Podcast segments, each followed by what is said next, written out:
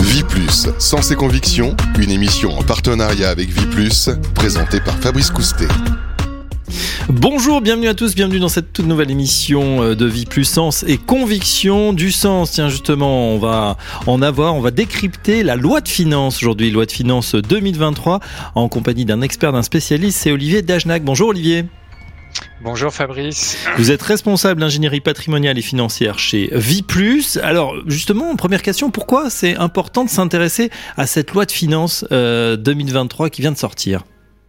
Alors, la, première des importances, c'est que la loi de finances, elle nous permet d'établir les projections du gouvernement sur euh, les rentrées fiscales et aussi les dépenses qu'il va réaliser, mais aussi les inflexions de la politique gouvernementale. Donc, dans la loi de finances 2023, par exemple, on va retrouver le biais environnemental du gouvernement avec des mesures de baisse de la TVA sur les travaux de rénovation énergétique ou euh, euh, des mesures de dons en faveur euh, des organisations qui protègent le patrimoine environnemental. Donc, vous voyez, ça nous donne des clés de lecture sur le budget de l'État.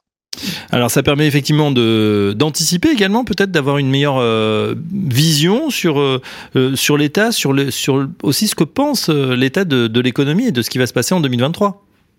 Tout à fait. Donc, en, en, analysant les projections qui sont faites sur les recettes de l'État, donc ces projections sont réalisées par des experts à la fois de l'INSEE et du Trésor, on envisage la croissance potentielle pour l'année 2023. dans la loi de finances euh, pour 2023, le gouvernement nous indique qu'il escompte que les revenus vont rester euh, égaux, voire vont s'accroître parce qu'il s'attend à une augmentation de l'impôt sur le revenu. A contrario, nous pouvons déceler que euh, il envisage une baisse de l'impôt sur les sociétés. Est-ce à dire que les résultats des sociétés vont être inférieurs en 2023 à, que ce qu'ils ont été en 2022 Ça nous donne des pistes de lecture. Voilà, stabilisation des impôts sur revenus, baisse des revenus des sociétés. Euh, c'est vrai que c'est possible. Hein, après ce quoi qu'il en coûte, on sait que bah, dans l'économie, beaucoup de d'entreprises sont en train de voilà rembourser euh, les prêts garantis euh, par l'État.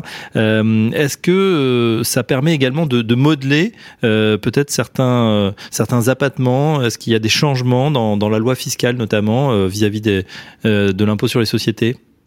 Alors, pour 2023, les principaux changements euh, sont euh, assez euh, euh, ciblé, c'est-à-dire le taux réduit euh, d'impôt sur les sociétés de 15%, eh bien voit euh, son plafond augmenter et le barème pour les particuliers est, est, revalorisé à hauteur de 5,4% parce que le gouvernement prend en compte cet effet d'inflation que nous avons subi toute l'année 2022 et à mon sens, il aurait été injuste de pénaliser euh, les particuliers de cette inflation qui va se reporter peut-être sur leur salaire, espérons-le, mais euh, si le barème n'avait pas été changé, ça aurait mécaniquement augmenté leurs impôts. Donc le gouvernement ne l'a pas souhaité. Mmh. Bon, pour être tout à fait honnête, il ne l'a pas souhaité, mais les projections d'inflation pour 2022 sont entre 6 et 8% euh, en France, et on a revalorisé le barème de 5,4% Donc le, le Bercy s'est gardé une petite poire pour la soif. Effectivement, là, l'inflation euh, devrait continuer malheureusement à augmenter. Euh, on, revient sur le, métier de Vie Plus. Hein. Vous êtes au contact des gestionnaires de, patrimoine. Euh, eux, les gestionnaires, ils vont évidemment, ils sont sensibles également. Ils doivent faire attention à cette loi de finances. Pourquoi il faut, à quoi il faut qu'ils soient particulièrement attentifs? Dans un premier temps, le, gestionnaire de patrimoine, il, va euh, se tenir informé de cette loi de parce qu'il y a des mesures qui impactent euh, bien sûr euh, les clients dont il s'occupe, à la fois quand il conseille en matière de fiscalité avec les modulations des impôts ou les modulations des abattements, mais aussi pour l'environnement général économique que ça lui donne pour l'année 2023 on le voit aujourd'hui, un, un, un, des euh, sujets prégnants euh, dans cette loi de finances, c'est la dette. C'est euh, l'augmentation de la dette, c'est le poids de la dette en France. Et là, le conseiller en gestion de patrimoine est obligé, dans l'environnement économique qui l'entoure, de prendre en considération ces, ces événements. La dette en France, elle est importante, tout le monde le sait, mais euh, quand euh, en septembre 2019, nous pouvions emprunter euh, à moins 0,40, en décembre 2022, le taux à 10 ans était à 3,11%. Mmh. Ce qui amène eh bien des euh, dépenses supplémentaires pour l'État à hauteur de, de 15 milliards d'euros. Et pour vous donner un ordre d'idée, 15 milliards d'euros, Fabrice, euh, ce sont les droits de mutation à titre gratuit qui sont perçus en France tous les ans en matière de succession. Donc cette augmentation du poids de la dette, eh bien, est considérable. Et donc le CGP, le conseiller en gestion de patrimoine, va euh, prendre euh, tous ces éléments en considération pour pouvoir définir les stratégies à développer avec ses clients. Et eh oui, on rappelle aussi euh, stupéfiant, étonnant soit-il que on pouvait gagner de l'argent en s'endettant effectivement il y a quelques années avec ces taux négatifs. Aujourd'hui, c'est fini et c'est pas tant la dette, c'est vrai qui est, assez importante que le, poids des intérêts de la dette hein, qui sont passés de 40 à 50 euh, milliards et évidemment il va falloir trouver la ressource supplémentaire. Alors justement, euh, cette question, comment euh, l'État va-t-il financer cette, cette, cette surcharge d'intérêts de, supplémentaires? Alors ça, c'est une question euh, vraiment euh, très pertinente, mais qu'il est euh, absolument impossible à définir. Pourquoi? Parce que vous le savez très bien, nous sommes un des pays où le poids des impôts, des taxes, des prélèvements est le plus important. Nous sommes le deuxième mmh. pays de l'Union européenne où le poids de l'impôt, est bien, en matière de, de poids de l'impôt, pardon. Donc on peut euh, envisager difficilement une hausse du taux d'imposition. Euh, la euh, possibilité, eh bien, c'est de baisser les dépenses, mais en 40 ans, aucun gouvernement n'a réussi à baisser les dépenses. Donc, il va falloir continuer à se financer sur les marchés internationaux et financer notre dette auprès des investisseurs étrangers pour continuer à avoir notre train de vie. Et voilà, et là, plus effectivement la politique du gouvernement est, crédible et euh, plus les marchés nous suivent. A contrario, attention, si euh, ce marché se referme, ça veut dire qu'on pourrait euh, malheureusement devoir s'endetter beaucoup plus et à des taux bien supérieurs. Alors, on va quand même pas désespérer tout le monde. si vous voulez bien, on va on va voir quelles sont les les les, les raisons peut-être d'espérer. Est-ce qu'il y en a Parce que c'est vrai que cette année 2022 a été assez morose. sur 2023, est-ce que justement il y a il y a des raisons d'espérer un petit une petite amélioration alors, il y a, toujours euh, des raisons d'espérer. D'une part, euh, on, voit que le gouvernement s'attend à une baisse du chômage, donc ça veut dire qu'il y a quand même une activité économique importante. Euh, on estime que le commerce mondial va redémarrer avec le déblocage de la Chine, donc on est sur une normalisation de la mondialisation. Enfin, des premiers signes de baisse de l'inflation ou tout du moins du maintien de l'inflation, sont en train euh, de pointer euh, leur nez. Donc, euh, il y a tout de même des raisons d'espérer pour cette année 2023, mais qui va peut-être être euh, une année euh, charnière entre une année 2022 difficile et une, année 2024 qui sera, euh, on l'espère, plus propice à la croissance économique. Vous parliez, Olivier, de la difficulté de faire des réformes en France. Justement, il y en a une de taille qui se présente en ce début d'année 2023, c'est celle des retraites, chères au gouvernement. Dans ce contexte, quel est l'enjeu? Est-ce que ça, va, ça peut avoir un impact justement sur l'état de nos finances? euh, vous soulevez un point important. La crédibilité de la signature de la France passe aussi par euh, sa faculté à réaliser des réformes. Euh, la réforme des retraites, elle est nécessaire parce qu'il faut rappeler à vos auditeurs que le système est déficitaire, que les pensions de retraite, eh bien, pour l'État, c'est le deuxième budget de l'État, mmh. financer le pension de retraite des fonctionnaires. Donc, ça a un impact colossal.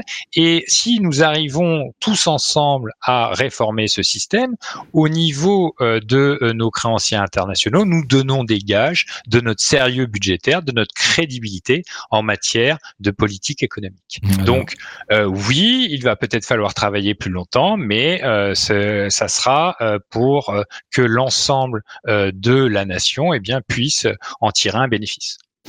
Une question euh, tient d'actualité. On a vu que euh, l'harmonisation des taxes en Europe hein, sur les sociétés, ça serait au minimum 15% euh, dans peu de temps. Est-ce que c'est une bonne nouvelle? Est-ce qu'on va bénéficier de rentrées supplémentaires? Alors tout à fait. la communauté européenne a définit donc ce taux minimum qui va faire rentrer des recettes fiscales supplémentaires. donc ça, c'est plutôt une bonne nouvelle parce que ça va servir à la communauté.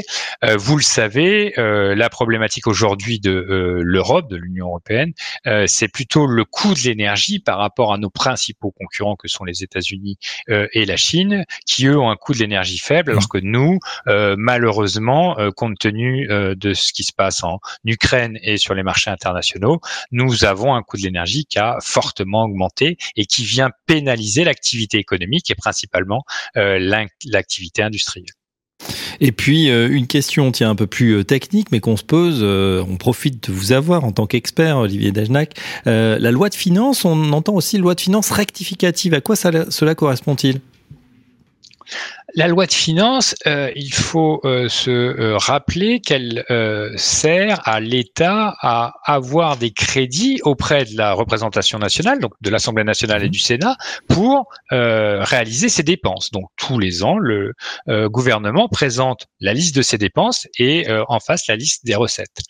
Comme l'activité économique varie durant l'année, comme les réformes sont engagées au cours du premier semestre, eh bien vous avez souvent une loi de finances rectificative pour coller au plus près de la réalité économique et de la réalité à la fois des dépenses, mais aussi des recettes de l'État ce qui permet euh, parfois euh, d'avoir euh, de nouvelles dispositions qui sont mises en place pour favoriser une politique.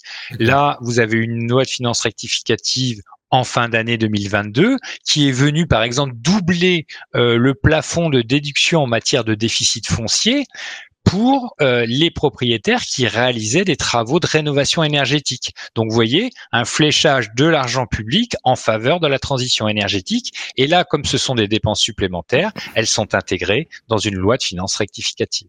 Entendu, donc on en aura peut-être une effectivement en milieu d'année euh, qui permet de, rectifier des prévisions ou faire des, des ajustements.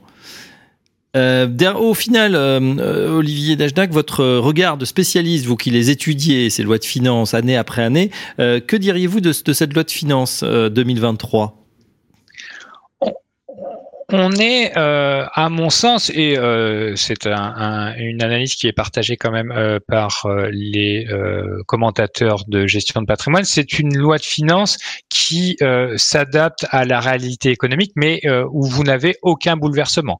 Nous n'avons pas de nouveaux dispositifs de déduction fiscale comme le fut le Pinel. Le Pinel est en train de s'éroder pour 2023. Nous avons le Pinel Plus, mais les critères sont mmh quand même assez donc, pas de nouveautés en matière de euh, réduction d'impôts, pas de nouveaux, euh, de nouvelles enveloppes en matière d'épargne. Nous avons, nous avions eu le, plan d'épargne retraite qui a connu un très grand succès ces dernières années, mais là, on n'a pas euh, d'équivalent dans cette loi de finances. Donc, une loi de finances qui s'adapte à la réalité économique, et c'est pourquoi vous l'avez très bien dit, on s'attend à une loi de finances rectificative un peu plus, comment dirais-je, étoffée au mois de juillet 2023 où là peut-être nous aurons euh, de euh, réelles nouveautés en matière patrimoniale.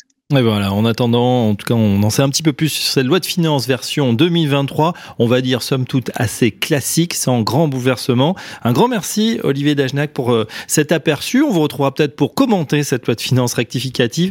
Euh, d'ici là, on vous dit euh, à très bientôt. Je rappelle que vous êtes responsable d'ingénierie patrimoniale et financière chez Viplus. Merci, Olivier. Et quant à nous, on se retrouve très prochainement pour un nouveau numéro de Viplus Sens et Conviction. À très bientôt. Vie Plus, Sens et Conviction, une émission en partenariat avec Vie Plus, à réécouter et télécharger sur le site et l'appli Radio Patrimoine et toutes les plateformes de streaming.